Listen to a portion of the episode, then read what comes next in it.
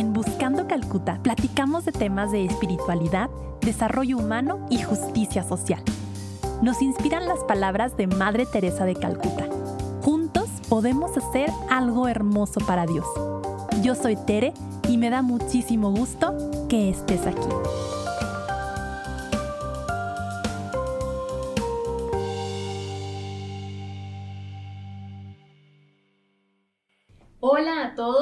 Todas, bienvenidos a un capítulo más de Buscando Calcuta.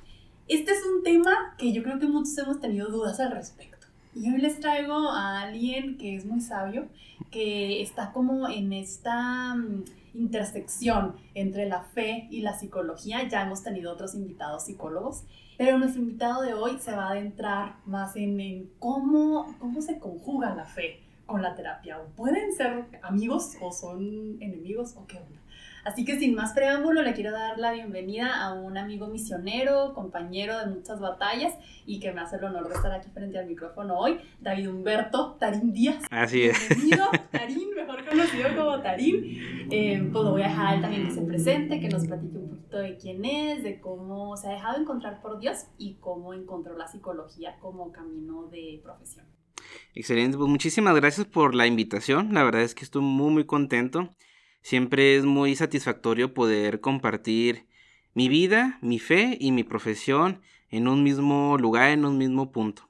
Entonces, gracias a Dios que, que me ha llamado de esta manera, a vivir de esta manera y poderlo compartir, porque yo pienso que hay muchas personas que tienen un sentimiento similar y a veces entra como esta mm, disyuntiva, ¿no? Si sí o si no, o cómo es. Pero la verdad es que la psicología es como cualquier profesión más. Dependiendo de la persona, es como se ejerce. Sea médico, sea un licenciado, un ingeniero. Todo depende las intenciones del corazón. Y eso es lo, lo interesante. Me presento, mi nombre es David Humberto, mejor conocido como Tarín. Este, tengo 29 años, soy misionero, católico apostólico romano. Por si quedaba duda. Por si quedaba duda. Eh, tengo un diplomado en misionología, avalado por la Universidad Pontificia de Roma. Eh, actualmente soy escritor en Catoliscopio. Tengo un programa de radio, Conéctate con Cristo. Bueno, soy licenciado en Psicología y Ciencias de la Familia. Tengo una maestría en terapia breve. Pues soy maestro, soy terapeuta y soy misionero, así como las tres, tres cosas, ¿no? Que pudiera compartir. Qué padre, qué padre, Tarín. ¿Y, ¿Y, cómo encuentras tú en Dios como un, un camino para partir de ahí? Fíjate que es muy interesante porque mis abuelitos son franciscanos. Y mis papás, en el momento en que ya yo era un niño muy pequeño, ya estaban en grupos de matrimonios. Entonces ellos forzaron mucho a, a mis hermanos a, a, ser franciscanos y le salió el tiro por la culata, ¿no? Estas son personas más, más alejadas en la fe. Pero en mi caso tuve más libertad. Y pasó lo contrario, desde pequeño. O sea, yo nomás hice eh, mi primera comunión y hasta ahí ya no quise seguir nada más. Este, llegó el momento de la confirmación, no, no quería, pero pues con mis amigos de la secundaria también lo iban a hacer, pues me acoplé. De ahí me empezó a gustar, se me hizo muy, muy interesante la, la dinámica, muy abierta.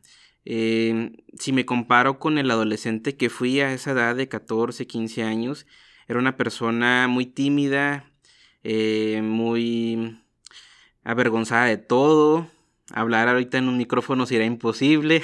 No te imagino, porque ustedes no están viendo a Tarín y, bueno, algunos no lo conocen. Es súper extrovertido desde mi punto de vista, es así la alegría andando. Pues sí, fíjate, y tengo que reconocer, ¿verdad?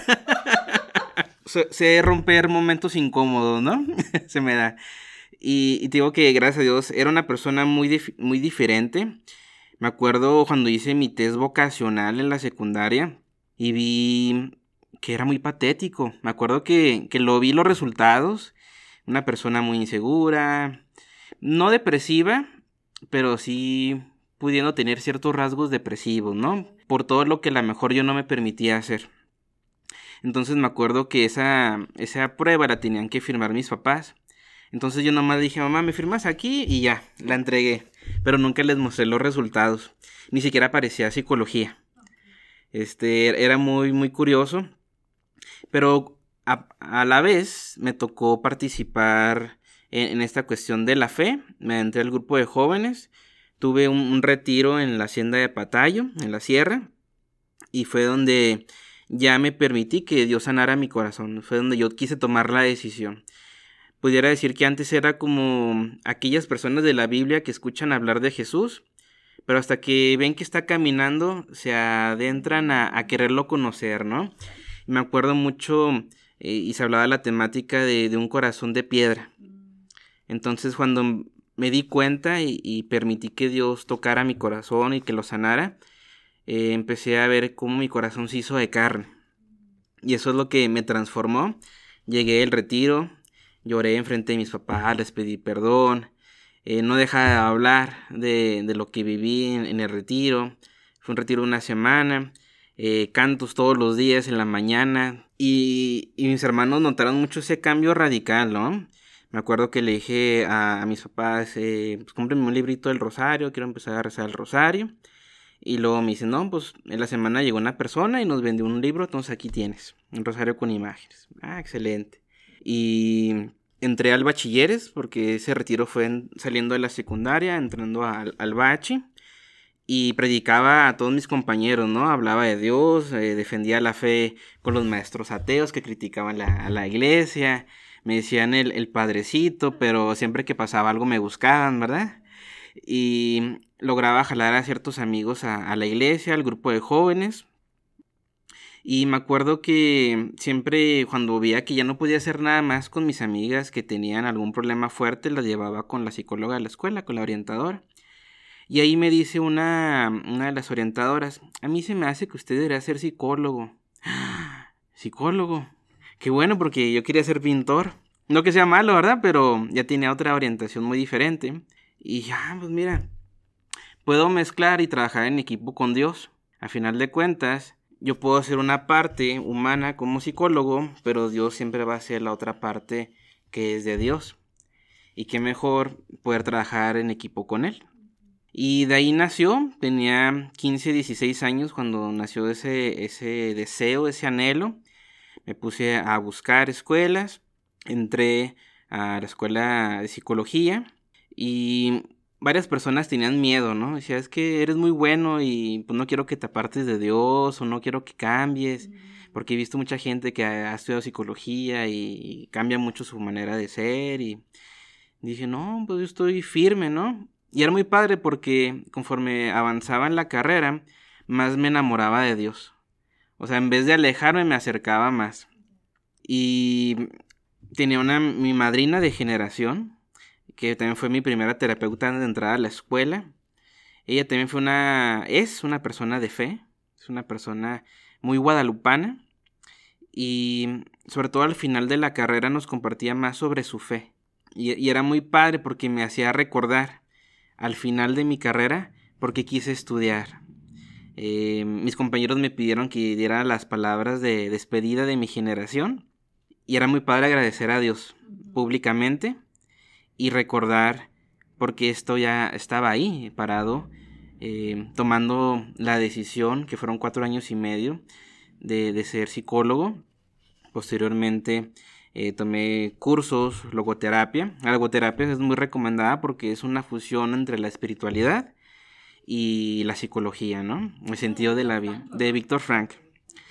Y tomé un curso de hipnosis ericksoniana, tomé ya la maestría en terapia breve, me volví a topar a, mi maestra, me dio un taller grupal y, recordaba ya mucho mis palabras de, mi graduación y, veía toda la, evolución en la cuestión de la psicología a la psicoterapia, que también es muy diferente. Psicología es más teórico, a lo mejor pruebas psicométricas, conocer de manera general el ambiente de la persona, del hombre, pero la psicoterapia ya entra en cómo trabajar aquella problemática que la persona está presentando, cómo poder eh, hacer que la misma persona tome la responsabilidad de hacer los cambios necesarios.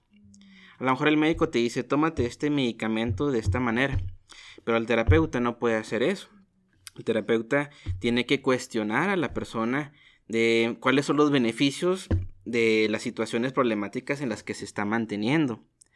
Tiene que empezar a, abrir el horizonte, ampliar una visión, eh, salir de la zona de confort de la persona, que aunque a lo mejor duela, es una zona de confort, invitarlo a mover, trabajar en familia.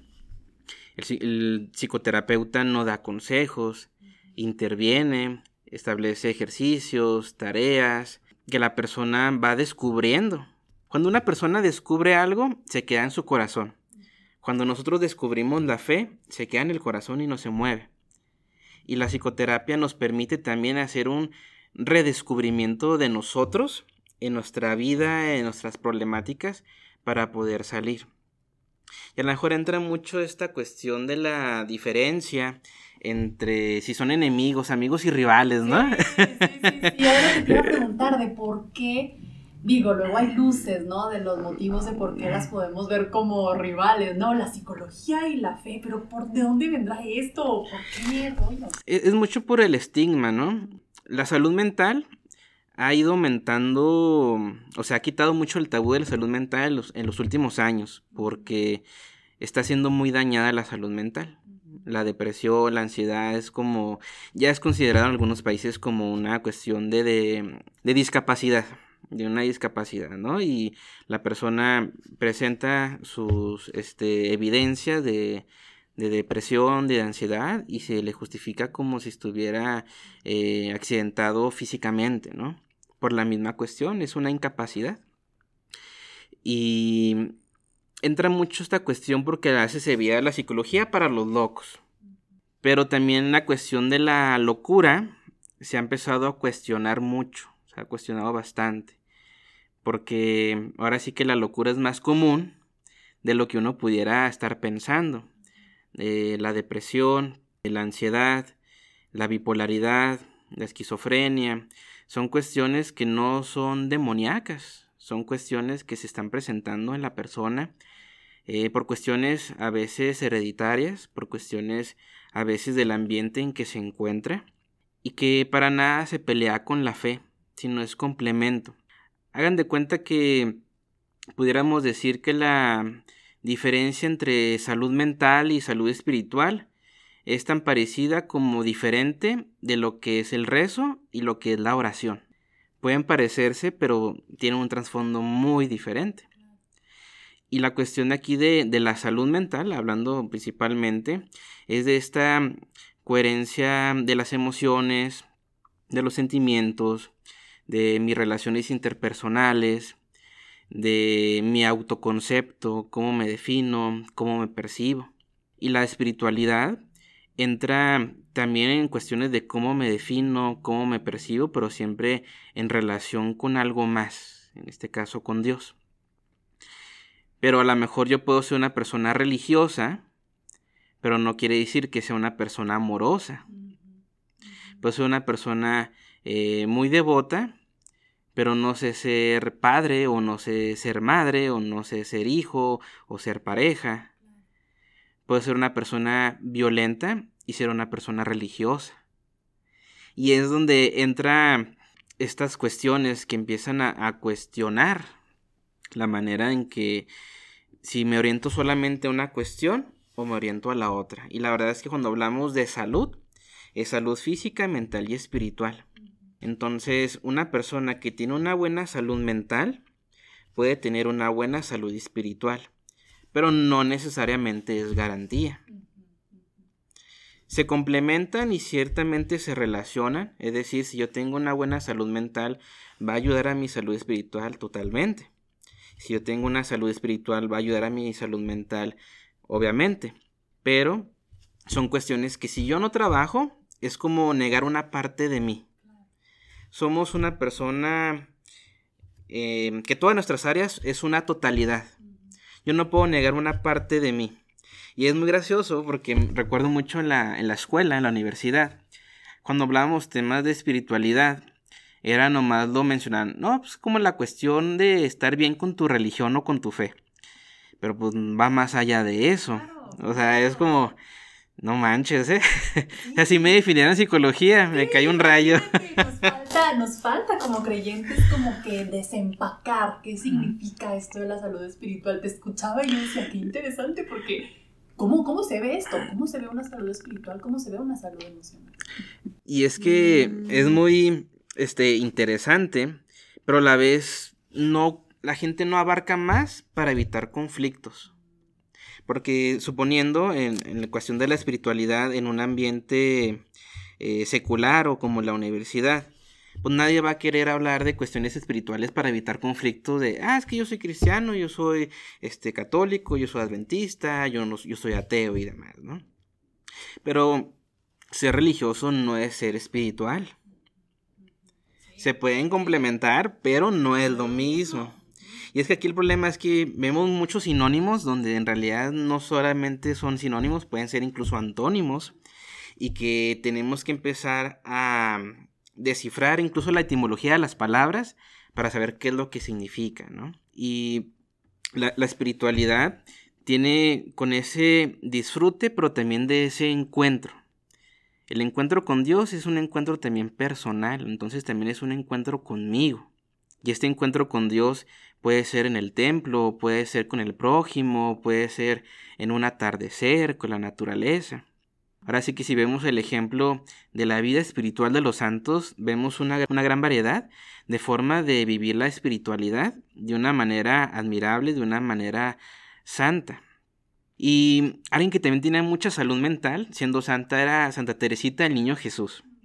Era una persona auténtica, eh, auténtica con sus emociones, con sus sentimientos. Ella era... se permitía decir, me cae mal esta hermana. se permitía, esto no me gusta, esto sí me gusta. Y eso le daba a ella una salud, una salud mental, porque no reprimía sus pensamientos, sus deseos. Y esto es muy interesante y esto es bien importante porque yo puedo ser una persona de mucha fe, pero si todo me lo guardo, al final eso me va a cobrar.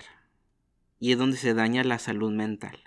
Oye, qué interesante esto que dice estar injusto a Santa Teresita. Eh, yo la amo ahí en mi cuarto, tengo de ella, todo.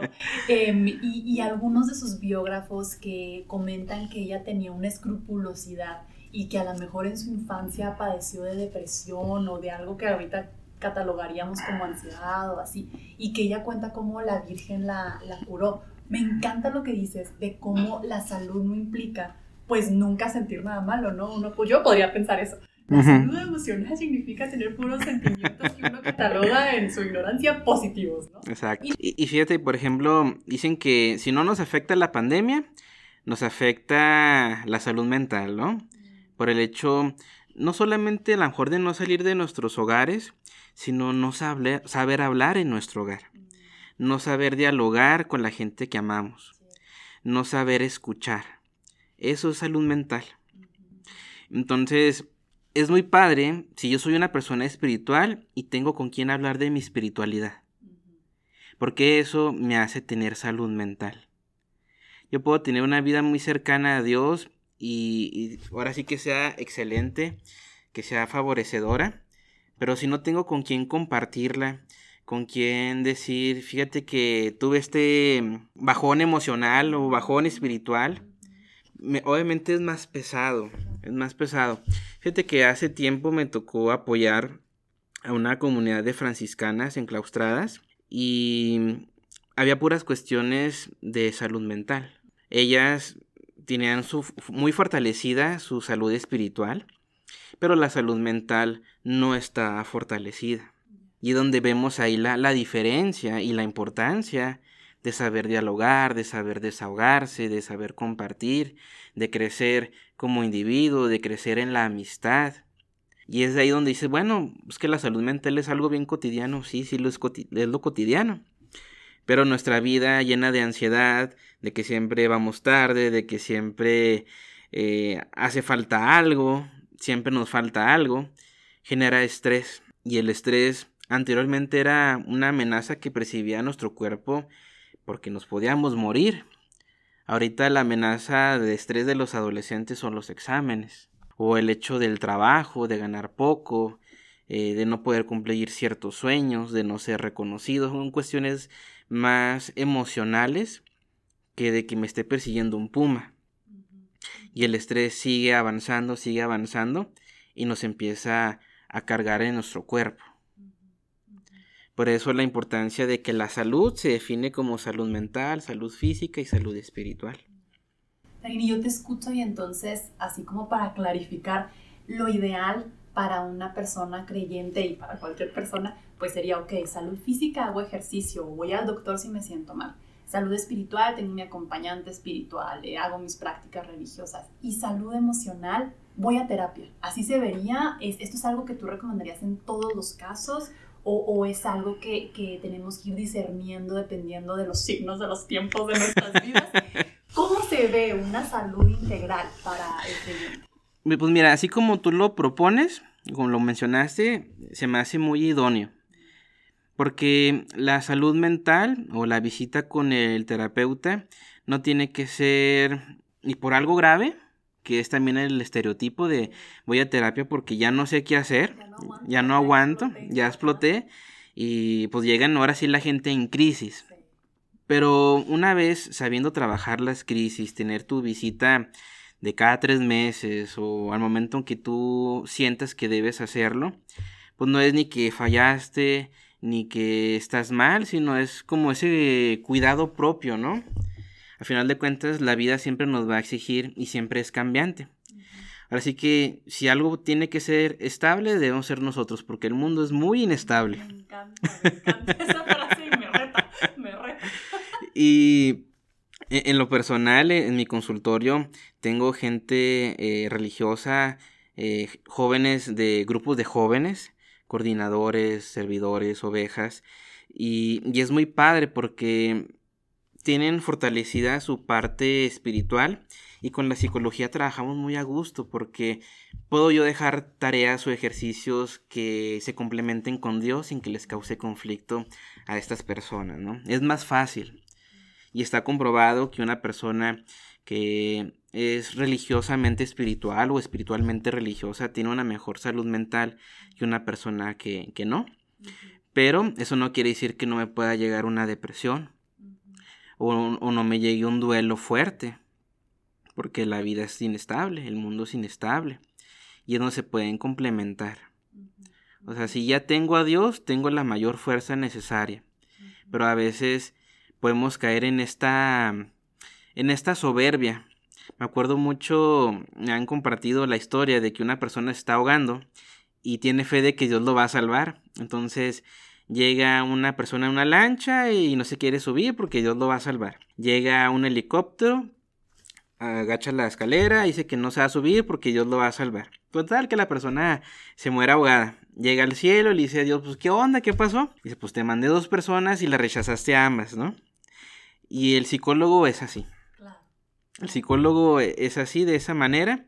Es un complemento para la salud mental como lo es un médico, como lo es un familiar, un familiar que sabe ser familiar.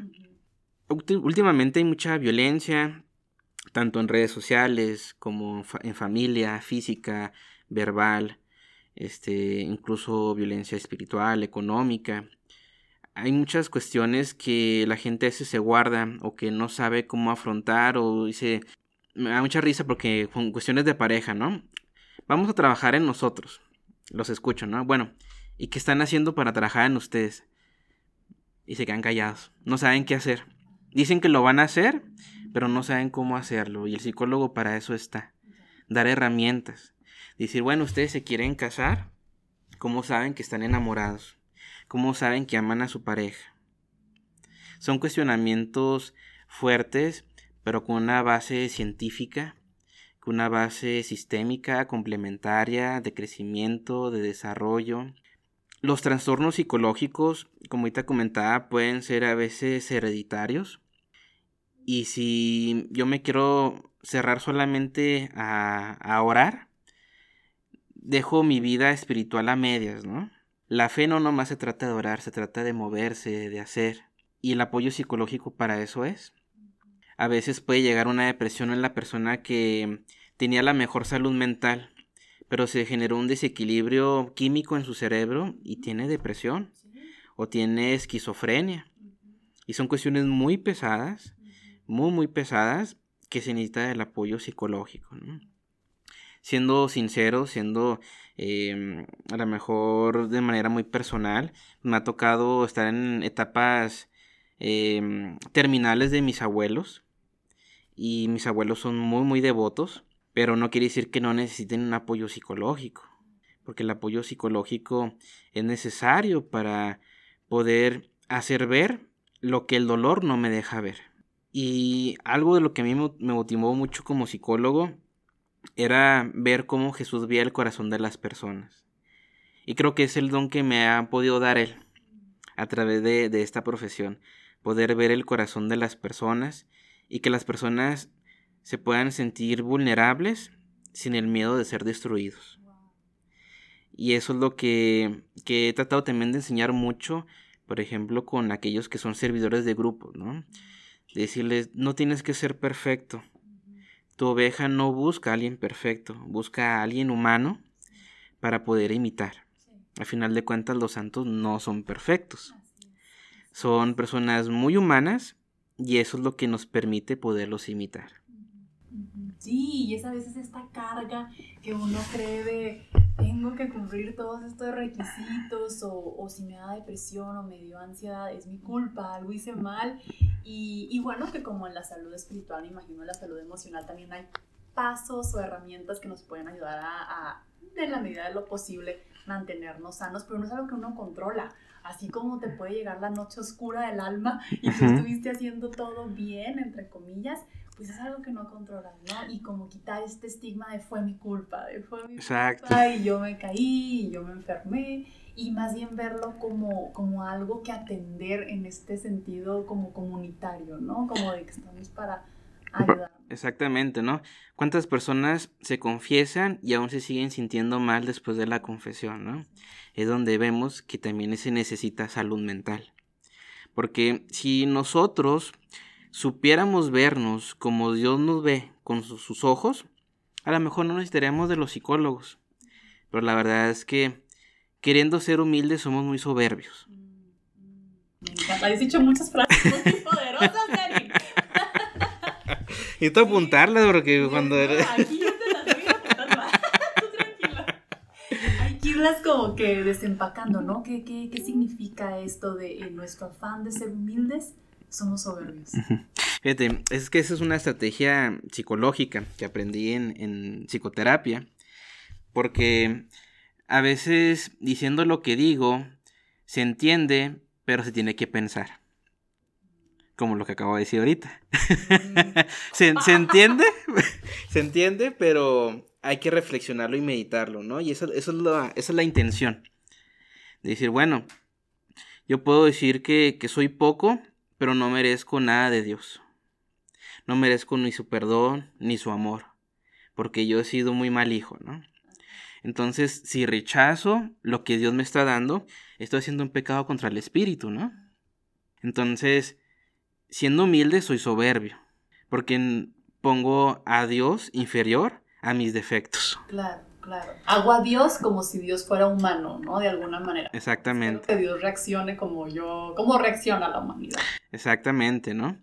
Y la verdad es que si aprendemos a vernos como Dios nos ve, vamos a ser más light con nosotros, no menos exigentes, pero sí más light en la mejor en, en cuestiones de nuestra autopercepción, de nuestras caídas.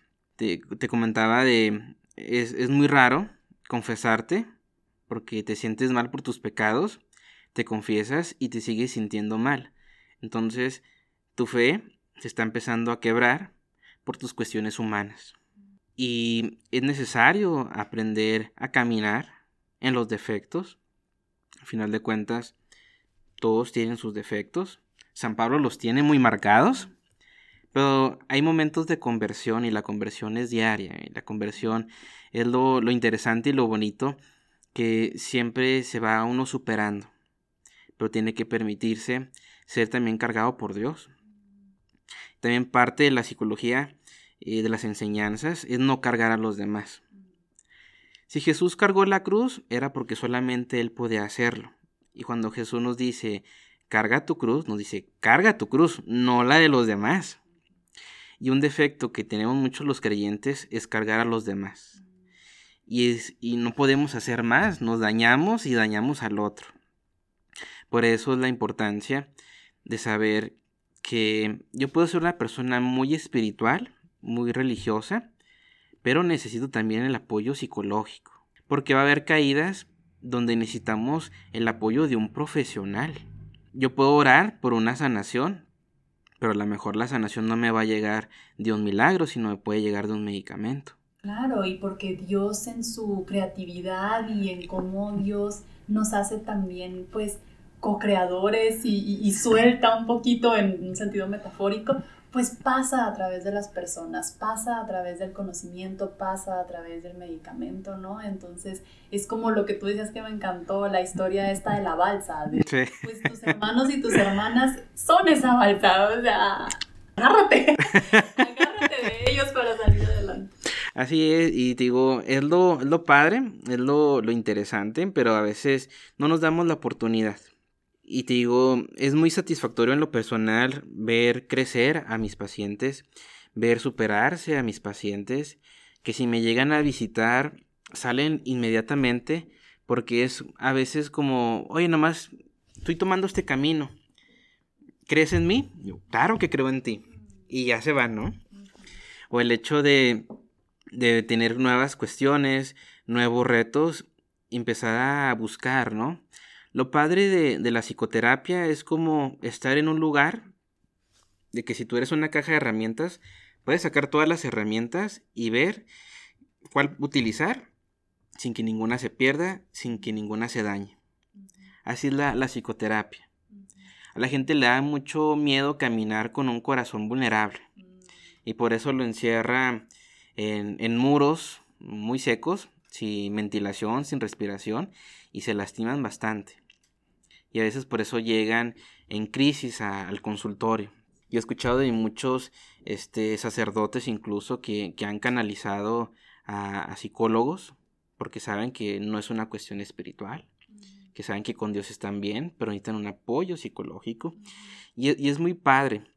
Eh, te comentaba mucho de la logoterapia, que fue lo que yo me quise orientar por esta cuestión de la fe y esta cuestión de la, de la psicología. Nace de Víctor Frank él era un judío que estuvo en los campos de concentración en la Segunda Guerra Mundial y escribe el libro del hombre en busca de sentido y de, con ese libro diseña su, teoría de la logoterapia eh, a través de una experiencia vivida en las desgracias humanas. Ver cómo había gente todavía con fuerza para salir adelante, por una espiritualidad, por una fe no solamente en Dios, sino una fe en ellos, una fe en la familia, una fe en la vida. Y Víctor Frank cayó en depresión, se le murió su esposa embarazada, em, perdió a sus padres, perdió a sus amigos, y al reescribir su libro, porque tenía solamente papelitos guardados en sus calzones, eh, pudo reorientar el sentido de su vida. Después se volvió a casar, eh, se hizo católico, dio incluso eh, pláticas ahí en el Vaticano, ahí he escuchado, he visto, he investigado, y ha sido una parte esencial en cuestión de la unión de la fe y de la psicología, porque al final de cuentas, pues si alguien tiene también salud mental es Dios, ¿no? Si lo vemos de una manera muy, muy práctica, eh, Jesús tenía esa salud mental. Jesús también se enojaba, también lloraba, mostraba, mostraba momentos de una fragilidad, no de debilidad, pero sí de fragilidad. Y siendo Dios, era el más humano, por esta cuestión de su salud mental, ¿no? Y decirle a, María, todavía no es mi momento, y María que dice, no, ¿cómo no? Y hagan lo que Él les diga, y, veamos esas cuestiones de este desarrollo eh, humano, por así decirse, en Jesús, por estas cuestiones de aceptar la voluntad de Dios, de abrazar la voluntad de Dios, pero también saber abrazar el dolor. ¿Cuántas veces eh, Jesús no consolaba a la gente que sufría y les perdonaba los pecados? Y veíamos en esas personas que sanaba una conversión total, no solamente física, sino espiritual, sino también emocional. Veamos cómo es el actuar de, de Jesús, tan, tan padre, tan admirable, y que podemos ver que sus discípulos hoy en día lo siguen haciendo, pero no nos damos la oportunidad. Entonces, esa es la invitación. Me encanta, y me encanta esta parte de abrazar nuestra humanidad. Creo que es Irineo el que decía de mm, Dios se hace hombre para que el hombre, la persona, pueda, pueda divinizarse, ¿no? Entonces, no negar, como que a veces también hemos eh, puesto mucho nuestra humanidad como todo pecado, como algo que tiene que ser desechado. Y no, nuestra humanidad es tan padrísima que Dios, pues Jesús, se hizo humano. Entonces, abrazar esa humanidad. Y en ese tenor, Tarini, para ir medio cerrando aquí nuestro capítulo, ¿qué consejos, así como sabemos que para nuestra salud física tenemos que tomar dos litros de agua al día, comer frutas y verduras, caminar y así? ¿Qué consejos nos darías para vivir con mayor salud mental y emocional? Uno de los consejos que, he comentado y que he compartido es hablar con tus amigos, tus mejores amigos. No en chat. Puede ser una videollamada o llamada. No es lo mismo ver un meme a lo mejor que me manda un amigo a escuchar su voz y decirme que me extraña. El poder dialogar con la familia, compartir tu día, tus experiencias, eh, aceptar tus molestias, tu enojo, eh, si algo no te parece y a lo mejor no lo puedes cambiar, pero aún así no te parece, poderlo compartir. Decir, estoy enojado.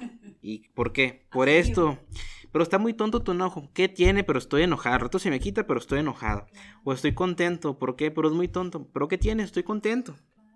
Poder ser coherente con lo que pienso, con lo que siento, con lo que deseo ser. Darse la, oportunidad de respirar profundamente, de poder escuchar el sonido de la naturaleza, el viento, las aves, si nos toca la lluvia, poder escuchar la lluvia, si el cielo truena, poderlo escuchar, jugar con nuestras mascotas, simplemente ahora sí hacer lo que no nos damos oportunidad porque decíamos que nos faltaba tiempo, ¿no? Ahora el tiempo nos está sobrando y aún así no lo estamos aprovechando. Poder este, aprovechar eso. La, la salud mental se fortalece por la vida diaria en cuestiones muy comunes. Quitarle el valor a lo que le estamos dando tanto peso al estrés. El estrés, por más fuerte que pueda ser, no lo vale. Y te lo digo porque yo en la, en la preparatoria sufría de gastritis nerviosa. Y recuerdo traumáticamente como en una ocasión dormí todo un día y solamente me levantaba a vomitar. Y nomás veía que el sol se iba metiendo conforme pasaba el día. Pero dije, híjole, tengo 16 años. Esto no lo vería en alguien de mi edad, sino alguien muy, muy grande. Entonces por lo que me estoy estresando no lo vale. No lo vale, no es justo para mí. Y empecé a, darle una orientación diferente al estrés. Puedo identificar el estrés, puedo aceptar el estrés, pero no voy a dejar que me controle. Lo voy a ver más como un aliado que como un enemigo. Y siendo mi aliado, me va a dar la energía a mi cuerpo para poder afrontar. Y cuando ya no lo necesite, pues lo va a soltar. Esa es la salud mental. Me encanta esto de asumir, pero tampoco sentirnos como víctimas del estrés. No es como la víctima. La víctima. estoy estresada, así estoy, ni modo, lo asumo y ya no puedo cambiarlo. Sino, realmente ir tomando pasitos. Tú mencionabas mucho el apoyo de, tu grupo, de la comunidad, ¿no? Y de escuchar a un amigo, ser vulnerable. Yo creo que a mí también eso me ha dejado mucho estos últimos meses, el, el atrevernos a ser, a ser vulnerables y a abrirnos y decir, pues no todo tiene que ser perfecto y ni siquiera la mitad de las cosas tienen que ser perfectas. Y, bueno, pues también asumirnos humanos y saber que Dios abraza esa humanidad y esa imperfección. Exactamente, ¿no? Y digo, la, la psicología, la psicoterapia, para nada se pelea con la fe, utiliza la fe para salir adelante. Mm. Y esto puede prevenir mucho suicidio en jóvenes, en adolescentes, puede prevenir adicciones, puede prevenir violencia, porque a lo mejor hay gente que puede aprovechar la fe para generar violencia, para generar abusos de todo tipo. Y, es lo triste, ¿no? La psicología nos da la información y las estrategias de cómo poder trabajar ese tipo de cuestiones. La psicología no se va a pelear con la fe, va a ayudar a la fe. Va a trabajar una anorexia, una bulimia, que se necesita de un profesional de la salud para poder trabajar eso, para poderlo em, ayudar. Entonces, si a lo mejor las personas que nos están escuchando tienen ciertas ideas como estigmatizadas o satanizadas de, la psicología, pues ten, no, ten en cuenta que a lo mejor tu hijo puede ser psicólogo y nunca pelearse con la fe, ¿no?